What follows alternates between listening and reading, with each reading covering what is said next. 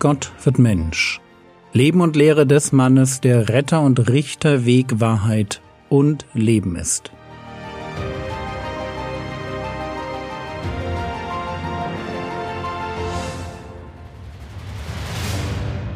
Episode 191 Die Definition von Ehe. In der Bergpredigt geht es heute weiter mit dem Gebot, du sollst nicht Ehe brechen.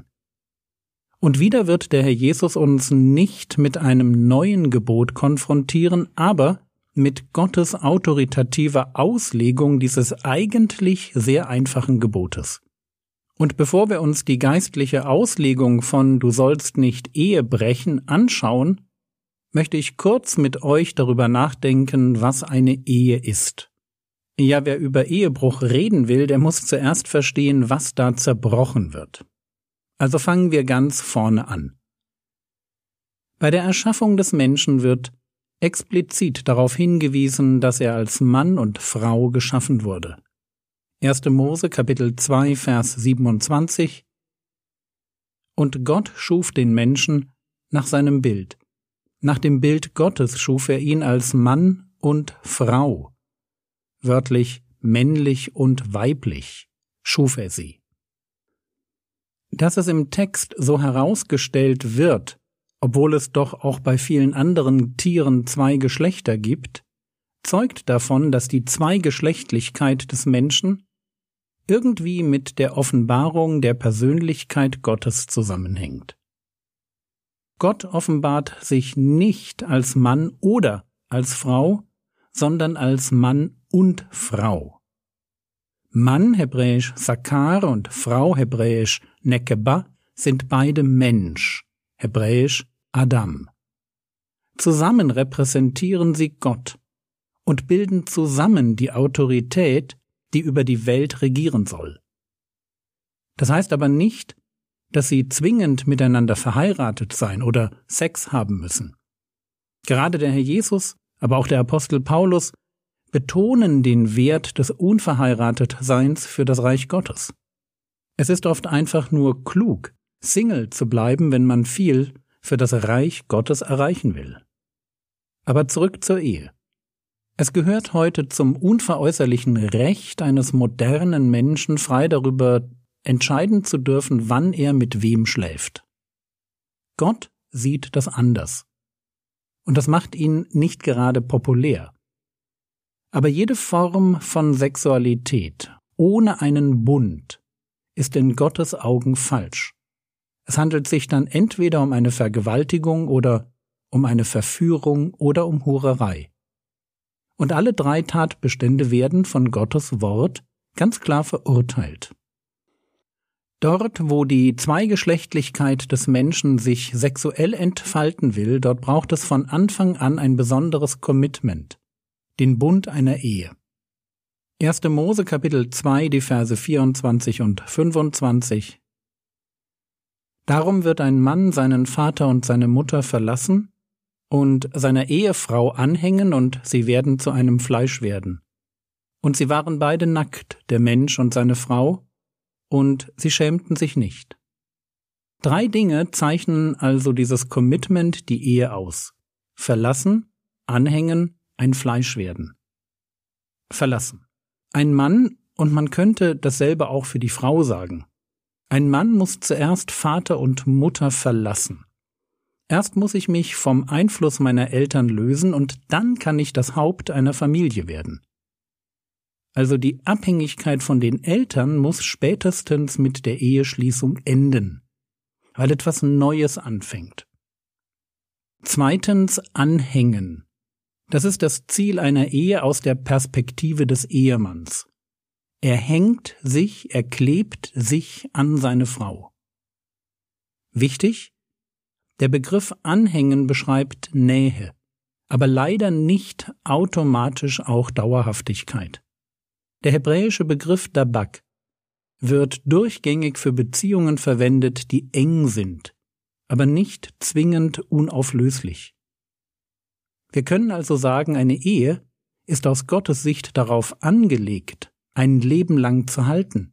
Das ist das Ideal. aber gleichzeitig ist eine Ehe eine Beziehung, die aufgelöst werden kann. Frage, woher nehme ich das? Antwort, aus dem Gebot, du sollst nicht Ehe brechen. Wenn es verboten ist, eine Ehe zu zerbrechen, dann muss es leider die Möglichkeit geben, dass jemand genau das tut. Es wäre sinnlos, etwas zu verbieten, was unmöglich ist. Moralisch ist das Zerbrechen einer Ehe falsch, aber faktisch ist das leider möglich. Und ich sage leider. In Hochzeitspredigten hört man schon mal von einer mystischen, unauflöslichen Einheit zweier Eheleute. Fast so, als ob aus zwei Menschen durch die Ehe ein neuer Mensch würde. Ganz ehrlich, ich habe davon praktisch in meiner Ehe nichts gemerkt außer man verwechselt Gewöhnung, Vertrautheit und Freundschaft mit dieser mystischen Einheit. Also ich habe davon, obwohl ich glücklich verheiratet bin, nichts gemerkt. Und biblisch sehe ich das auch nicht. Die mystische, unauflösliche Einheit einer Ehe gehört für mich definitiv ins Reich der Mythen. Aber kommen wir zurück zur Definition einer Ehe. Verlassen, anhängen, dritter Punkt, ein Fleisch werden. Intimität. Mit der Bezeichnung ein Fleisch wird die sexuelle Gemeinschaft derer beschrieben, die sich vorher entschieden haben, aneinander zu hängen. Es ist die intimste Form von Gemeinschaft, die ein Mann und eine Frau als Eheleute erleben. Und jetzt wissen wir, was eine Ehe auszeichnet. Verlassen, aneinander hängen, intime Gemeinschaft. Aber wir haben schon gesagt, dass eine Ehe ein Bund ist. Eine Ehe hat also nicht nur eine persönliche, sondern auch eine gesellschaftliche, eine rechtliche Dimension. Im Propheten Maleachi klagt Gott Israeliten an, die sich aus nichtigen Gründen von ihren älteren Frauen haben scheiden lassen und jetzt erleben, wie Gott nicht mehr auf ihre Gebete hört und ihre Opfer ablehnt. Maleachi 2, Vers 14 Ihr sagt, weswegen? Deswegen, weil der Herr Zeuge gewesen ist zwischen dir und der Frau deiner Jugend, an der du treulos gehandelt hast, wo sie doch deine Gefährtin ist und die Frau deines Bundes. Meine Frau ist die Frau meines Bundes.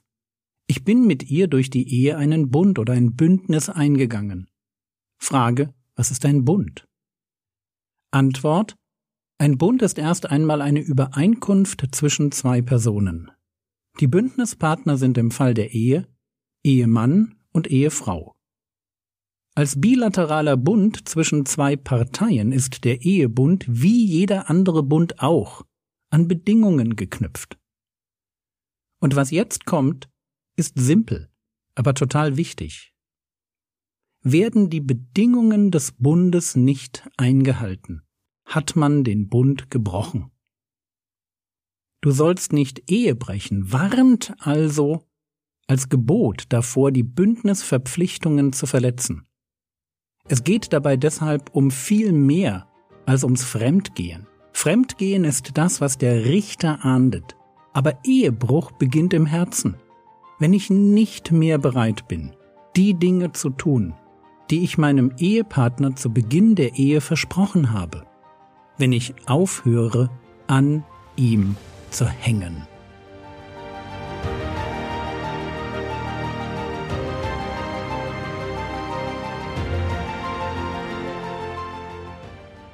Was könntest du jetzt tun? Du könntest dir Zeit nehmen, um für Ehen in deiner Umgebung zu beten. Christliche Ehen brauchen unseren Gebetsschutz. Das war's für heute. Wenn du sie noch nicht hast, dann besorge dir doch die Frogwords App. Der Herr segne dich, erfahre seine Gnade und lebe in seinem Frieden. Amen.